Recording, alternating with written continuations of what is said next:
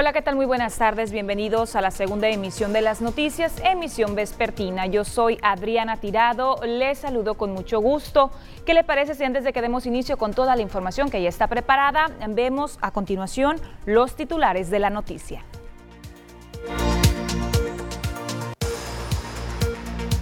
El Tribunal Electoral del Poder Judicial de la Federación desechó la impugnación de Luis Guillermo Benítez. Como parte del operativo de bioseguridad, se instalan filtros sanitizantes. Queman palapa en cerritos que era utilizada por elementos salvavidas. Detecta Observatorio Ciudadano anomalías en contratos de arrendamiento del terreno ubicado frente al acuario. Y en los deportes, hoy es el juego número 6 entre naranjeros y tomateros.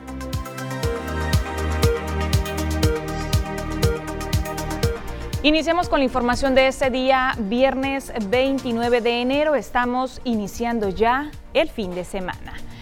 Mire, en la información más relevante eh, registrada ese día, el operativo que está implementando de manera frecuente la Delegación de Vialidad y Transportes continúa y ahora tocó el turno a los camiones urbanos. ¿Qué es específicamente lo que están revisando? Bueno, están checando que los operadores eh, porten correctamente su cubreboca y sobre todo también una parte muy importante y que sabemos que en la realidad no se lleva mucho a la práctica es que se esté respetando la capacidad de pasajeros permitida. Refuerza la Delegación de Vialidad y Transporte Zona Sur los operativos de verificación al transporte público en coordinación con las autoridades sanitarias para tratar de evitar la propagación de casos COVID. El delegado en la zona sur, José Vallejo, aseguró que se han instalado filtros donde se les pide usar el cubrebocas de manera obligatoria y respetar el número máximo de pasajeros permitidos por unidad. En lo que va de esta semana se han levantado 97 infracciones. En, este, en el transcurso de esta semana tenemos aproximadamente 80 eh, boletas en los diferentes días de lunes a ayer jueves. Hoy en la mañana se elaboraron eh, siete boletas sí, por la revisión del transporte. Ayer en la noche también se estuvo trabajando y se elaboraron 10 boletas en el transcurso de la noche. Pudiéramos decir que serían 97 hasta ese momento, ¿no? Para estos días donde se desarrollará la Serie del Caribe se espera una mayor demanda del transporte público urbano en todas sus modalidades, por lo que también extenderán turnos con intención de abarcar la mayor parte posible. También y por nuestra parte haciendo lo que nos corresponde en materia de transportes, este, con una vigilancia constante y permanente desde este, las 24 horas del día. Dar certeza y seguridad a las personas que nos van a visitar y que esto tenga un control muy específico eh, a nivel de contagios. Asegura que han encontrado cierta resistencia por parte de los usuarios a las medidas sanitarias, sobre todo cuando se habla del cupo permitido en los camiones urbanos. Con imágenes y edición de Gustavo García, informa para las noticias TVP Omar Lizárraga. Y mientras tanto, en un sondeo realizado por las noticias TVP Mazatlán, los usuarios del transporte público urbano avalaron la implementación de estos filtros que se esté revisando al transporte público aquí en Mazatlán. Pero durante el sondeo aprovecharon la recta para pedir a las autoridades, particularmente de la alianza, que se pongan en operación más rutas de camión, eso con la finalidad de que los camiones estén pasando de manera más frecuente pasa el semáforo y allá, está, allá se llena. y sin cubrebocas y sin nada. Le digo, aquí cuidando. Cuatro aquí y allá solo. Y en la tarde, hasta la Lleno. Lleno. Pero deben de mandar camiones continuos, pues. Entre las, a las 8, pasa a las ocho y media y, y no, no, lo suben a uno, pues. Que pasen más que, que pasen camiones continuos, pues, para la gente, pues para la gente que trabaja para el sábado, para los cerritos. Tener algo mejor porque para cuidarnos a nosotros, pero necesitan también que separen los camiones para subirnos porque nosotros también venimos cansados así como tanto como toda la gente, ¿no? Y también tenemos que hacer el posible de salir adelante pues con todo esto, pero así como se trata, no, no suben a nadie, pues perdemos nuestro día, nuestro trabajo, todo, ¿no? Mire, y ahora le presento información de otro operativo que también se está llevando a cabo aquí en el puerto de Mazatlán de manera simultánea. Me refiero al operativo de bioseguridad implementado por los tres niveles de gobierno, esto para la Serie del Caribe 2021. Elementos de la Guardia Nacional, de la Policía Municipal y también de Protección Civil están participando en la sanitización de unidades en los accesos carreteros de la ciudad. Se han instalado filtros en el acceso norte a la altura del Venadillo y otro más en el acceso sur cerca del aeropuerto, en donde aparte de sanitizar las unidades se hace también la toma de temperatura a los choferes de todo tipo de vehículos y también a los pasajeros de camiones turísticos, situación que por ahí ya está generando un poquito de inconformidad, eh, sobre todo en los pasajeros de los camiones. Por lo tanto, pues hay que tener un poquito de tolerancia porque es importante que se lleven a cabo estos filtros sanitarios. Y poca afluencia de pasajeros se ha registrado durante la segunda quincena de enero, esto en la central camionera de esta ciudad. Álvaro Peña, quien es el gerente del lugar, mencionó que se esperaba un incremento en la demanda del servicio durante los días del juego de Mazatlán FC en el estadio El Kraken, pero la situación no fue así. Indicó que para la Serie del Caribe se espera que la afluencia de pasajeros se incremente. Tan es así que se han instalado ya también un módulo de atención de médicos para quien lo requiera esto estará hasta el próximo 7 de febrero. Además, se han reforzado las medidas sanitarias como la sanitización constante de las instalaciones y de los autobuses, también la toma de temperaturas a los pasajeros y el uso del gel antibacterial. Actualmente, la central camionera se encuentra trabajando al 65% de su capacidad con un total de 130 corridas diarias. Y en otros asuntos, luego de la petición del sector restaurantero para que se amplíe el horario de la venta de alcohol para los próximos días como parte del festejo de la realización de la Serie del Caribe, bueno, pues el Ayuntamiento de Mazatlán está analizando esa posibilidad.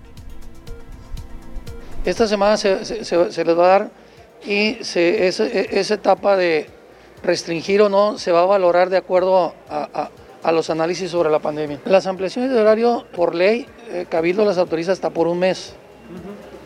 Eh, pero nosotros vamos a estar dando por semana para estar monitoreando. Bueno, las horas que tiene cada, cada, quien va a valorar de acuerdo al, comportamiento que tenga la pandemia. Eh, nosotros este, vamos a tener una, probablemente una reunión conjuntamente con Canirac y con ellos también para intercambiar opiniones al respecto yo creo que todos lo que no quieren es que esto cunda eh, la pandemia y todo el mundo quiere que se conserven sus fuentes de trabajo abiertas. Entonces, eh, tenemos la colaboración de ellos en ese sentido. Es momento de irnos a nuestra primera pausa comercial, pero antes voy a compartir un servicio social. Eh, vino aquí a las instalaciones de TVP Mazatlán el señor Juan Francisco Silvestre, él es migrante, tiene 50 años de edad, es una persona que tiene problemas en la vista y requiere el apoyo de la población mazatleca para eh, juntar dinero, sobre todo para un pasaje para el boleto y viajar hacia la ciudad de Guadalajara porque requiere de manera urgente una operación de córnea. Si usted eh, tiene la posibilidad de ayudar al señor Juan Francisco, eh, puede comunicarse al teléfono de aquí de las instalaciones de TVP y mi compañera en recepción le va a proporcionar la información exacta para cómo hacerle llegar directamente el apoyo a este señor, ya que no tiene teléfono celular y tampoco tiene alguna tarjeta o algún número bancario donde se le puedan hacer los depósitos. Le comparto el número telefónico 982-7777, 982-777, si usted quiere apoyar al señor Juan Francisco y si puede, no importa la cantidad, no hay donativo pequeño, lo importante es que el señor junte el dinero para poder viajar a la ciudad de Guadalajara. También tengo otro reporte ciudadano que ya nos están haciendo llegar de manera inmediata. Están eh, señalando que hay un drenaje en la colonia Estero, el cual dañó cuando pavimentaron hace más o menos dos años. Ya lo reportaron a la Jumapam y dijeron que había que pagar por el servicio. Se pagó 2.900 pesos y tardaron casi seis meses en ir a repararlo pero no quedó bien aparte. Se volvió a reportar y hasta la fecha no han ido, ya toda la cuadra lo reportó. Tal parece que solo querían dinero. Quisiera, eh, piden el apoyo de las autoridades de la Jumapam. Solamente que no nos especificaron exactamente, solamente ponen que es la colonia, la colonia Estero. Antes de hacer el corte, le recuerdo el número telefónico, la línea de WhatsApp que ya tenemos funcionando para usted es 6692 405644. Le aparece el número ahorita aquí abajo en su pantalla, tome nota o bien también puede tomar su teléfono celular, usted escanea el código QR que le aparece también aquí, abajito a un ladito, y de esta forma su reporte se enlaza directamente hacia nuestro número y eh, nos puede hacer llegar su, eh, pues su señalamiento, ¿no? Con fotografía, con video, y aquí lo estamos mostrando con mucho gusto durante el noticiero. Hacemos el corte, regresamos en breve.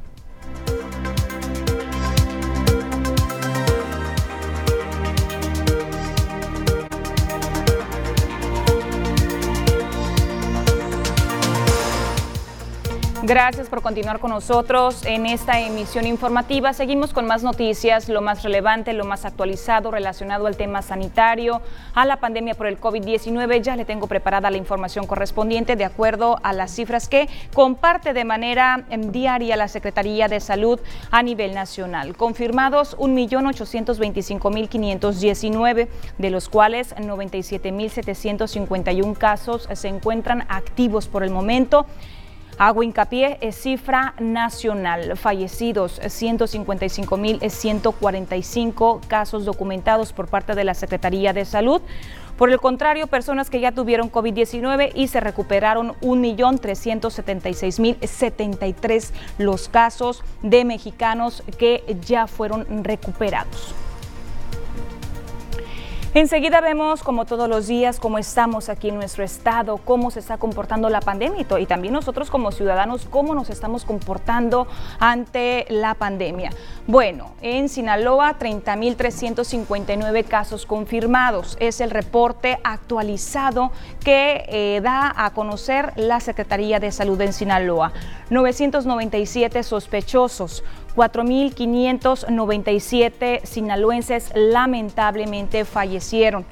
Recuperados 24.688. Nos encontramos en el día 336 desde el primer caso detectado aquí en el estado de Sinaloa. Hospitalizados se encuentran el 34.1% de los pacientes activos. Disponibles 65% de las camas COVID en todo el estado de Sinaloa. ¿Y cómo están cada uno de los municipios? Vamos a ver la incidencia que han estado manejando. Tenemos a OME con 182 casos activos, desde luego se encuentra en color rojo, aquí lo podemos ver en el mapa, en la gráfica. Angostura con 14 casos activos, Badiraguato con 3, Concordia con 3, Cozalá un caso, Culiacán 528 es el municipio en el estado que registra el número de casos activos más alto. Choice, dos casos, Elota 5, Escuinapa 8, El Fuerte 22, Guasave 117, Mazatlán se mantiene. 76 casos activos, Mocorito con 5, El Rosario con 13, Salvador Alvarado 57, San Ignacio durante toda esta semana se ha estado manteniendo en esta cifra, no presentan hasta el momento casos activos de COVID-19. Sinaloa municipio 8 y Nabolato 30 casos activos.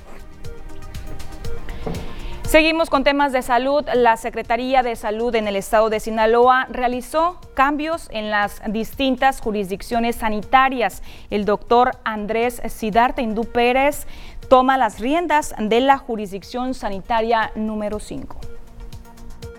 Como parte de la estrategia y reforzamiento de las acciones contra el COVID-19 por instrucciones del secretario de Salud en Sinaloa, Efren Encinas Torres, se realizó una reestructuración en las jurisdicciones sanitarias.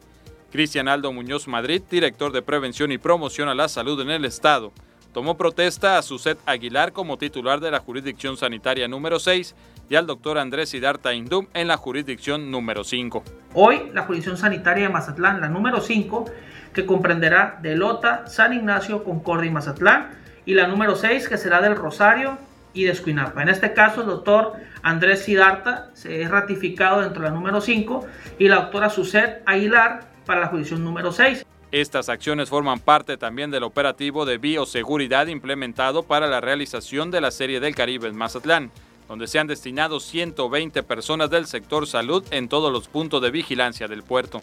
Vamos a fortalecer los puntos de vigilancia. Tendemos en la zona sur 120 personas del sector salud, con todos los puntos de vigilancia desde las casetas, aeropuertos, centrales camioneros, inclusive en el estadio y en la propia sede. Solicitan a la población el apoyo para mantener y cuidar las medidas sanitarias.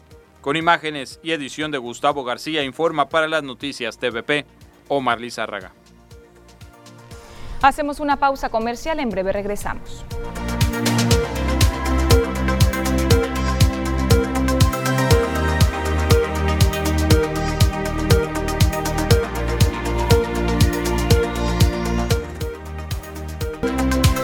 Ya estamos de regreso con más información. A continuación le invito para que veamos juntos el siguiente reporte del clima, cómo estarán las temperaturas para las próximas horas y también para este fin de semana.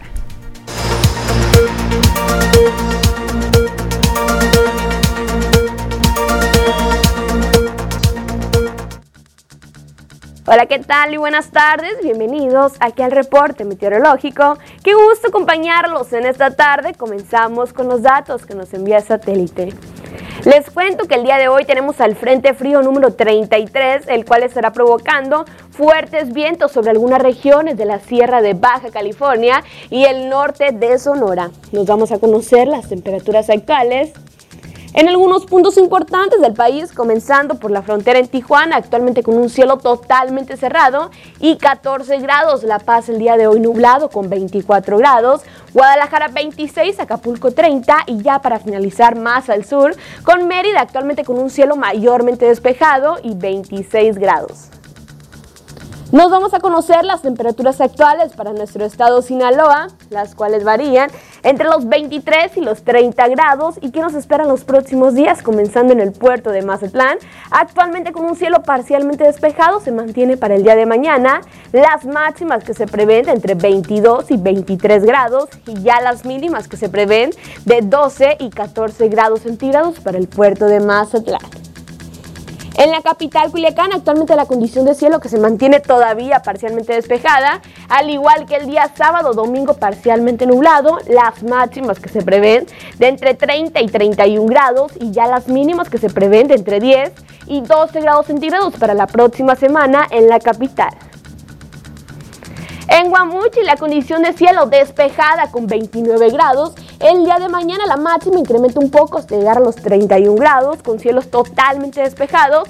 Cambian para el día domingo con cielos parcialmente nublados y ya las mínimas que se prevén de entre 9 y 13 grados para el sector de Guamuchil.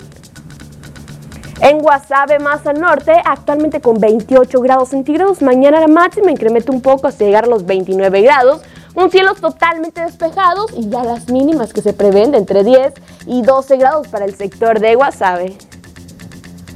Más al norte y ya para finalizar en los mochis, actualmente con 26 grados, la condición despejada, al igual que el día sábado, domingo parcialmente nublado y ya las mínimas que se prevén de entre 9 y 8 grados centígrados para el sector de los mochis.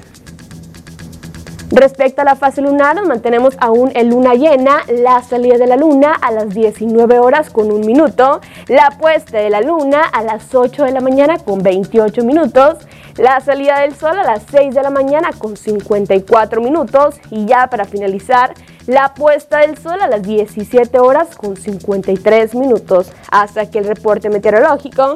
Espero que tengan una excelente tarde.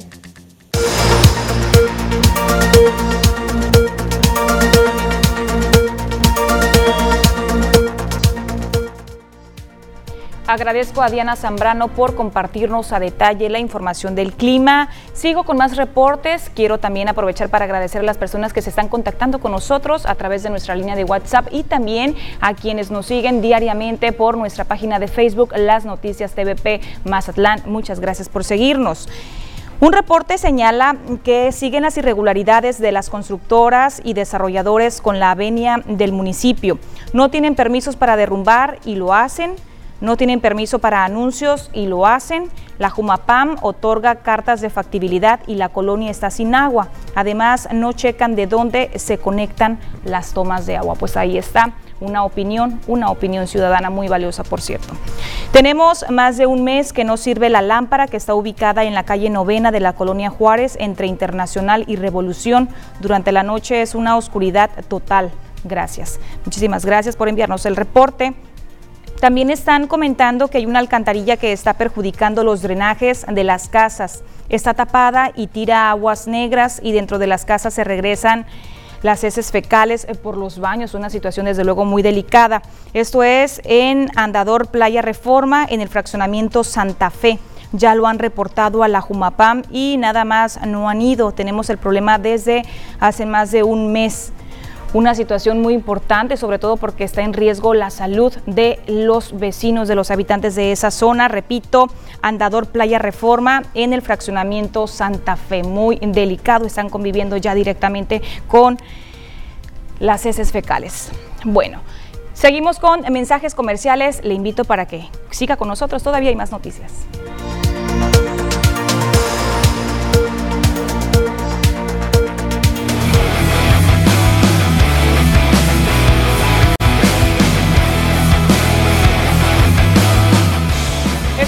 Regreso ya con más. Enseguida vamos a pasar a la sección de los deportes. Aquí está junto a mí mi compañero José Manuel Correa, a quien saludo con gusto este viernes, iniciando fin de semana ya. Por supuesto, Adriana, muy buenas tardes. Te saludo con mucho gusto. Fin de semana con mucha actividad deportiva.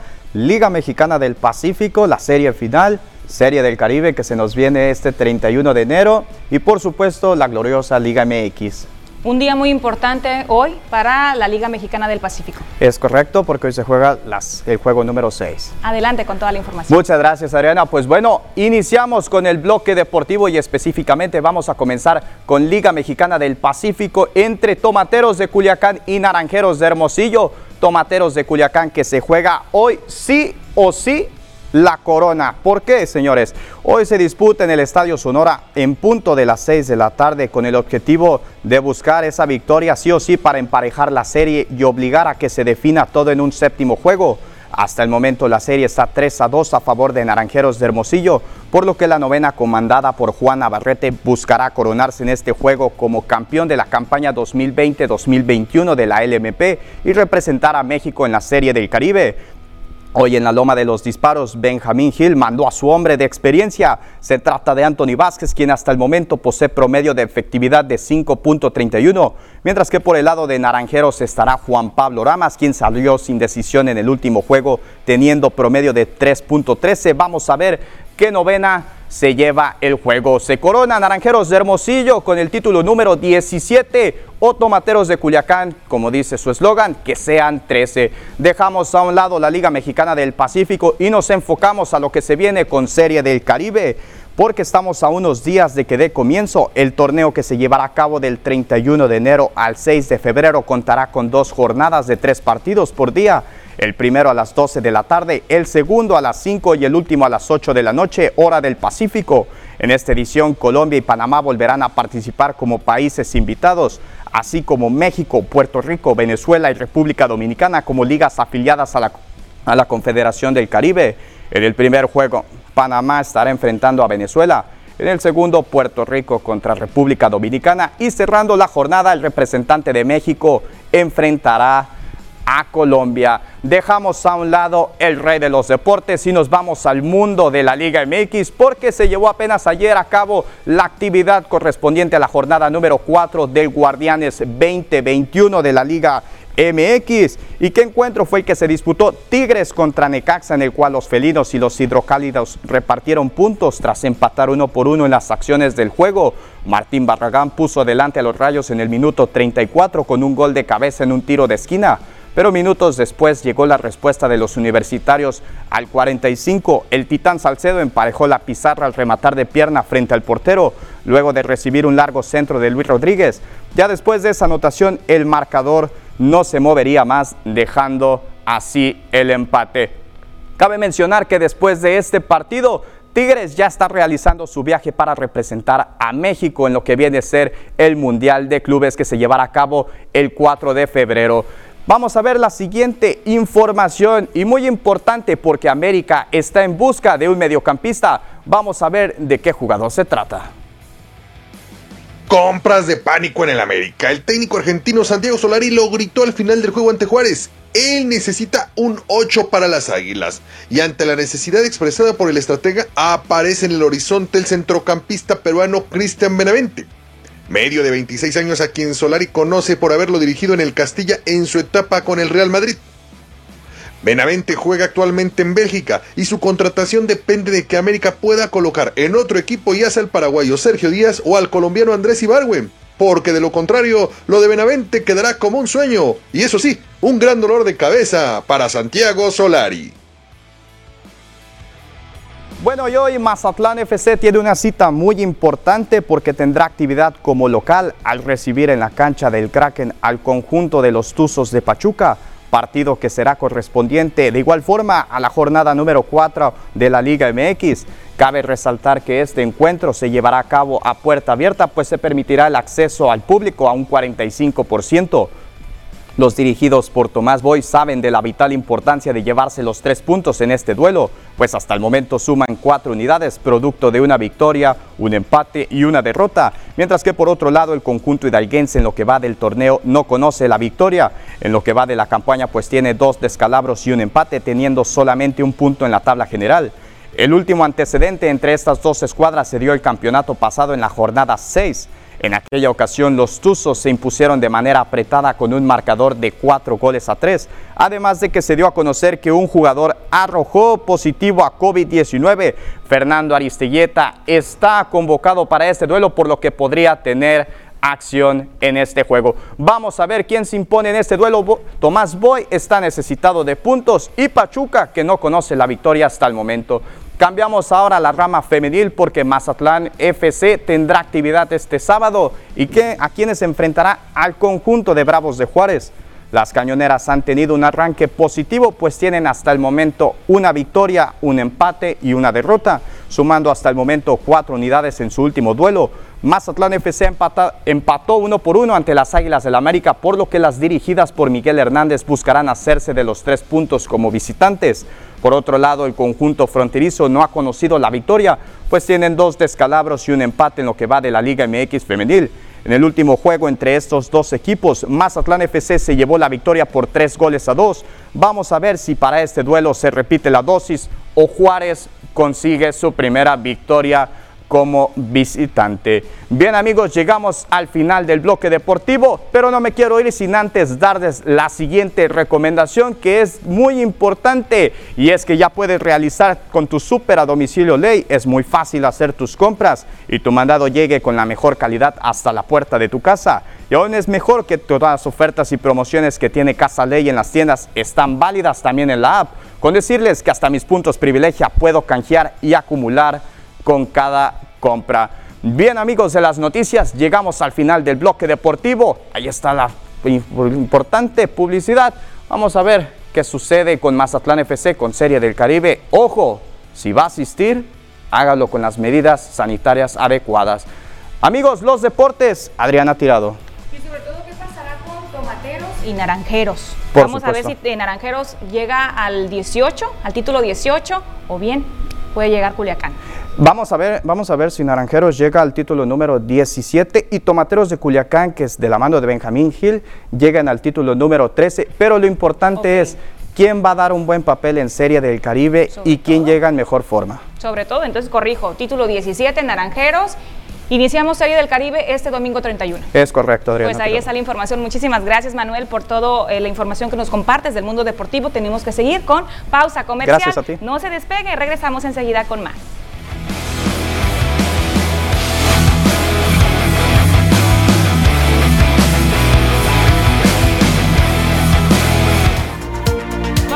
La información local, lo que se vive aquí en Mazatlán en cuanto a tema ah, de política. Le comparto que esta tarde Fernando Pucheta Sánchez se registró en las oficinas del Comité Municipal del PRI como precandidato a la presidencia municipal de Mazatlán. Fernando Pucheta Sánchez se registró ante la Comisión de Procesos Internos del Comité Municipal del PRI como aspirante a ocupar la candidatura para la alcaldía de Mazatlán. Hizo entrega de la documentación a los integrantes de la comisión encabezada por María de Jesús Velázquez, que lo acredita como precandidato a la presidencia municipal.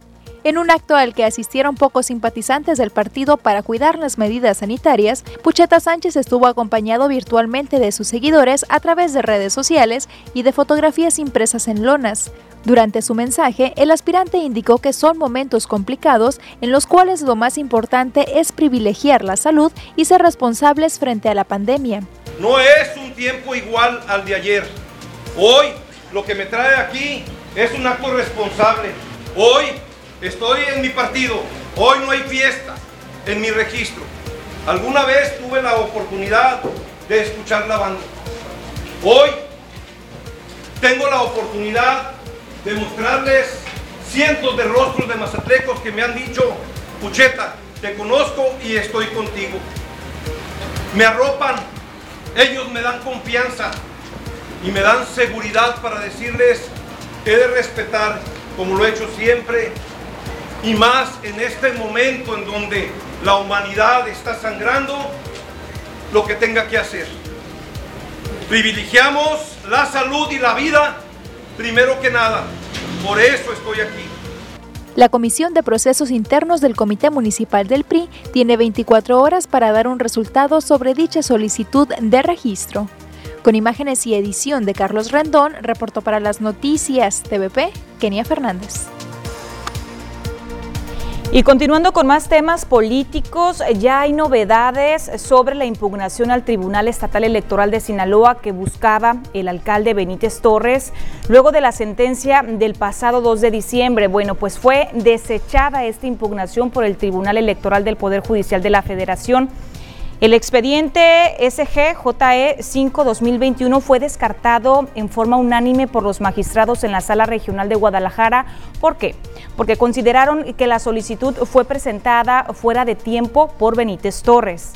La solicitud de impugnación se habría presentado el pasado 5 de enero, luego de la resolución del TESIN en la que se determinaba que el municipio ejerció violencia política en razón de género en contra de la síndico procuradora El Sabo Jorges Mascareño. A continuación vamos a escuchar la determinación de los magistrados al discutir el tema en la quinta sesión pública de la Sala Regional de Guadalajara. Asimismo, doy cuenta con el proyecto para resolver los juicios electorales 59 y 62 de 2020 y 5 de este año, promovidos por diversos ciudadanos, a fin de controvertir la resolución emitida por el Tribunal Electoral del Estado de Sinaloa, dictada el 2 de diciembre de 2020 dentro del expediente TESIN JDP 02-2020 y acumulados. En la consulta se considera acumular los juicios electorales por existir conexidad de la causa y desechar el juicio electoral 5 de este año al haberse presentado de forma extemporánea. Se desecha de plano la demanda del juicio electoral 5 de este año en términos de lo precisado en la sentencia. Tercero, se revoca el acto impugnado por las razones y para los efectos precisados en la ejecutoria. ¿Y qué es lo que dice al respecto el alcalde Benítez Torres? Bueno, pues él se dice respetuoso de la decisión tomada por el Tribunal Electoral del Poder Judicial de la Federación. Este, ahorita vengo en modo presidente, eh, pero decirles que yo soy respetuoso de las decisiones de las autoridades electorales. Afortunadamente tenemos vías jurídicas a las que podemos transitar. Estoy decidido a esperar a los órganos terminales en este país que hacen justicia. Y entonces poder opinar sobre el tema. ¿A qué, a qué autoridad se refiere, alcalde? Pues a los órganos más importantes del país. Y vamos a pasar a otros asuntos. La Asociación Civil Observatorio Ciudadano detectó algunas anomalías en los contratos de arrendamiento particularmente del terreno que se encuentra, eh, del terreno del estacionamiento que se encuentra frente al Acuario Mazatlán. El estacionamiento que se ubica frente al Acuario Mazatlán, recién entregado a inicios de julio del 2020, prometía contribuir a la solución del problema de falta de espacios para estacionarse en el malecón y a la par brindar la reubicación para algunos comerciantes. Quizá en estas dos cuestiones se haya logrado caminar, pero aún existen piezas que no logran encajar, no en el aspecto financiero de la obra. La Asociación Civil Observatorio Ciudadano ha detectado que existen anomalías en el arrendamiento del terreno donde se sitúa dicho estacionamiento, pues mientras en la anterior administración se pagaban 100 mil pesos anuales de renta, a partir del actual gobierno municipal se erogan 100 mil pesos mensuales es decir, más de un millón de pesos por año.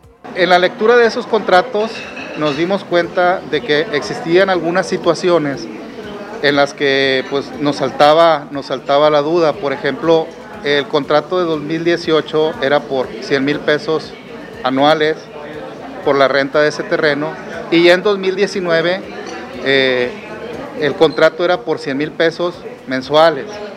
Esto quiere decir que el contrato brincó de 100 mil pesos masiva en un año a 1.200.000 pesos eh, en el año.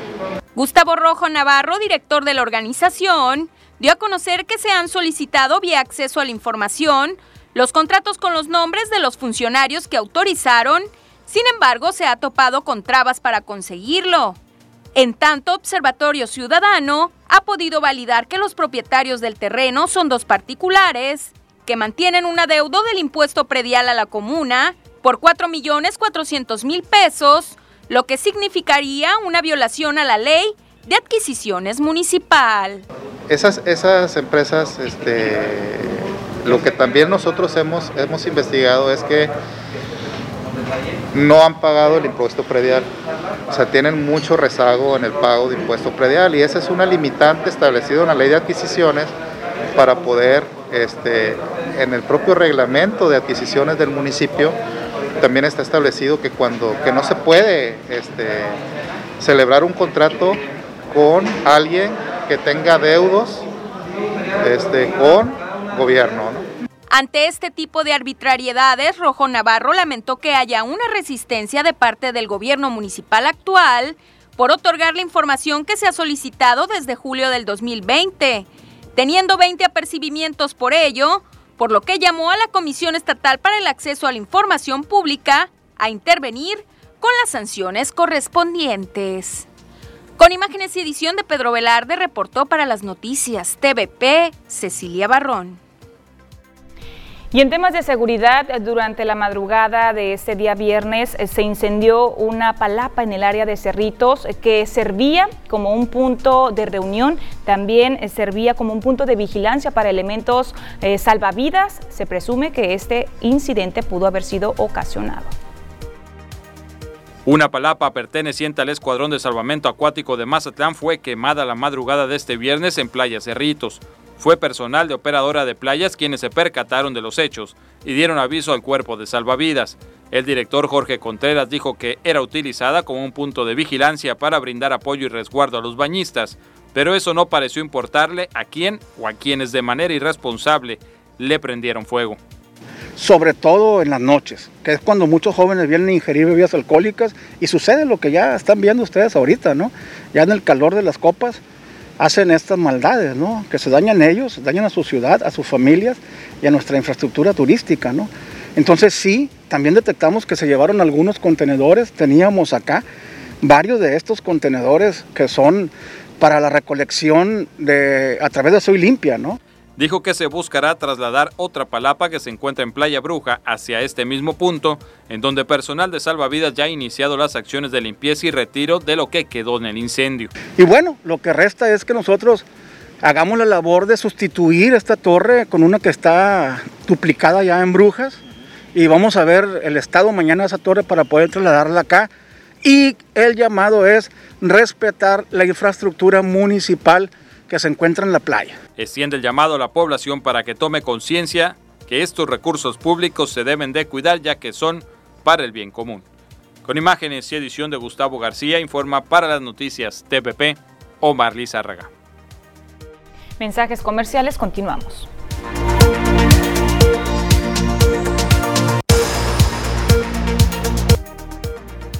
información más relevante generada esta semana.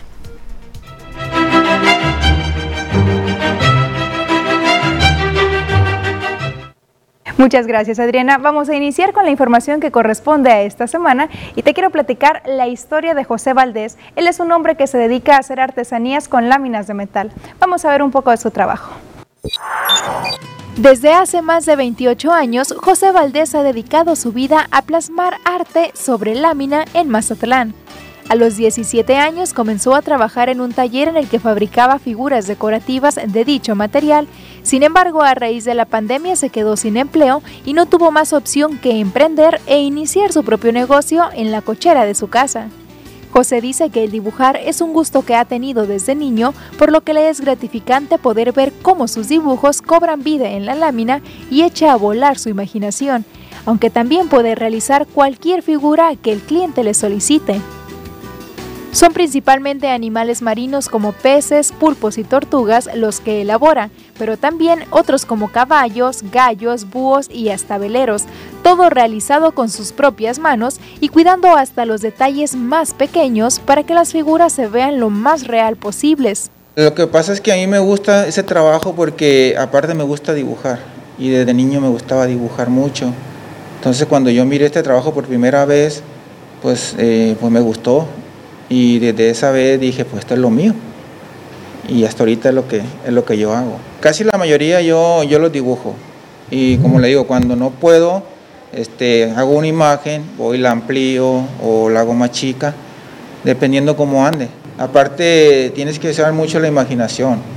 Cuando estás pintando eh, una pieza, eh, tienes que meter la imaginación para que se vea un poco este, más real. El proceso para realizar una figura inicia desde la plantilla. Se corta la forma deseada, se le dan los detalles con un cincel y se pegan las piezas para después pintarlas. Todo esto con sumo cuidado porque la lámina es un material un tanto peligroso de moldear. Es un poco este, laborioso. Es un poco laborioso porque tengo que empezar desde eh, poner lo que es la plantilla, este, dibujarla, eh, luego cortarla, darle forma, le doy forma a puros golpes y de ahí el proceso es, es pintarla y darle el acabado final. José exhortó a la población a valorar más este tipo de objetos elaborados de manera artesanal y a consumir los productos locales. Con imágenes y edición de Andrés Viera. Y en vista de que este año no habrá carnaval, habrá un lugar muy especial que nos invita a recordar y alegrarnos por la máxima fiesta porteña. Hablamos de la Plazuela Machado. A partir del 4 de febrero, la magia del carnaval vestirá la Plazuela Machado. El director del Instituto Municipal de Cultura, Turismo y Arte, José Ángel Tostado, dio a conocer que pese a la cancelación del Carnaval Internacional de Mazatlán por la pandemia, la máxima fiesta porteña no pasará desapercibida. Serán una gran variedad de objetos utilizados en carnavales anteriores que estarán exhibidos durante todo el mes de febrero. Los invito a que visiten la Plazuela Machado a partir del día 4. Este, Ahí van a encontrar algunas sorpresas donde le va a gustar a toda la gente. La intención principal para que nuestros turistas vean lo bello que está Mazatlán. Todo es rescatadito y guardadito que tengo en las bodegas y buscando este, que de la mejor manera iluzcan como, como los hemos cuidado. El funcionario aclaró que no habrá presentaciones artísticas en ese punto ni instalación de monigotes en la plazuela o el malecón, con imágenes y edición de Pedro Velarde. Hemos llegado al final de la información. Muchísimas gracias por habernos acompañado. Que tenga un muy bonito fin de semana.